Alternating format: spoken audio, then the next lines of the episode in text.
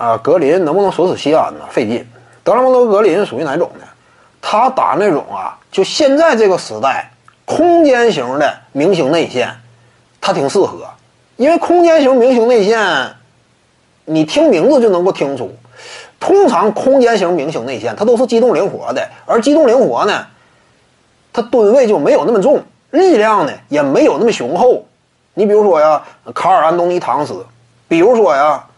这个浓眉哥安东尼戴维斯，这都属于什么典型的空间型明星内线？这样的德拉蒙德的防啊，他得心应手，拉出去的话，我的速度不不吃亏；坐进来的话，我的底盘足够扎实，重心低。所以说你们呢本身并不以力量著称，他也能够顶得住，差不多。所以德拉蒙德格林呢，面对如今的空间型内线，差不多很好使。但真要说面对，纯低位类型，或者说他的整个技术风格构成里，低位占比很重，他以低位见长的这种就不太好对付，对不对？你比如说面对乔尔恩比德呀，那基本上勇士队采取的策略会进行一定的配合绕前和夹击，采取联防站位，基本上会这样，不会说完全放任格林去单防恩比德的。但是，一般来讲，面对安东尼唐斯啊，或者是浓眉哥呀。格林单防效果也不错，你看之前打季后赛面对过浓眉嘛？浓眉打格林打得很累，就即便格林单防差不多能对付，这是格林嘛？但是面对恩比德这样的就费劲。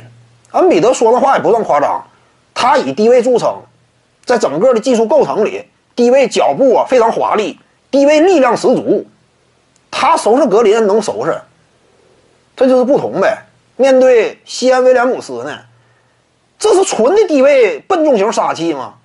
那你一对一单防的话费劲，但还是那句话，在这个时代啊，你光强调一对一单防啊，或者说你单独强调啊，我低位有无解的能力啊，你像西安，如果说不开发出足够的中远距离投射的话，他的进攻手段特别单一的话，那对方防你会非常容易。我哪怕是什么呢？